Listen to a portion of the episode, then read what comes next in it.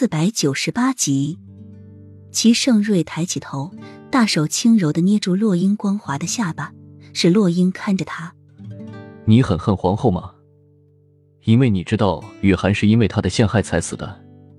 你带小溪回来就是为了替雨涵报仇的。朕如今这么痛苦，剩下的只有幼梅了，所以你很想知道朕会对她怎样吧？洛英望着齐盛瑞深不可测的眸子，前一秒他还失心如狂，下一秒他却将事情分析的如此透彻。之后你会再带着小溪离开皇宫，对吧？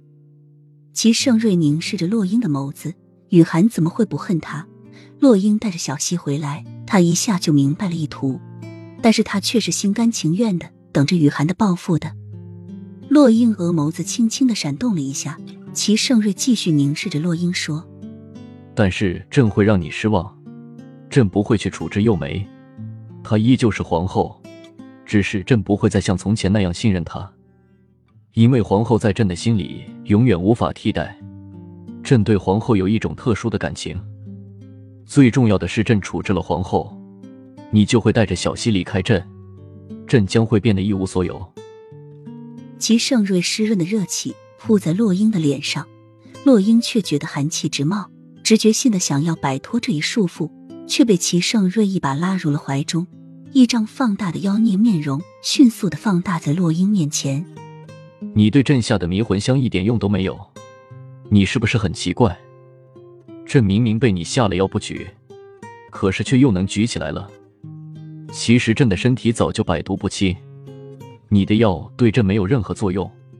朕真的很好奇你的身份。远离尘世的医仙为什么会出山为一个女子报仇？于是朕亲自去了一趟云霄谷底。洛英木的一下睁大了眼睛，齐盛瑞修长的手指在洛英的两腮上滑动。告诉朕，你到底是谁？你是雨涵吗？齐盛瑞说到最后一句话的时候，洛英的整个身体都经不住一个痉挛，瞳孔倏地睁大。齐盛瑞好看的眸子。皎着洛英吃惊的面容，告诉朕，朕想听你亲口说。他知道了吗？一切都知道了吗？他去了云霄山，一定知道了真正的医仙，医仙也一定把所有的事情都告诉他了吧？我不是洛英，矢口否认，但是慌张的眸子已经将他出卖。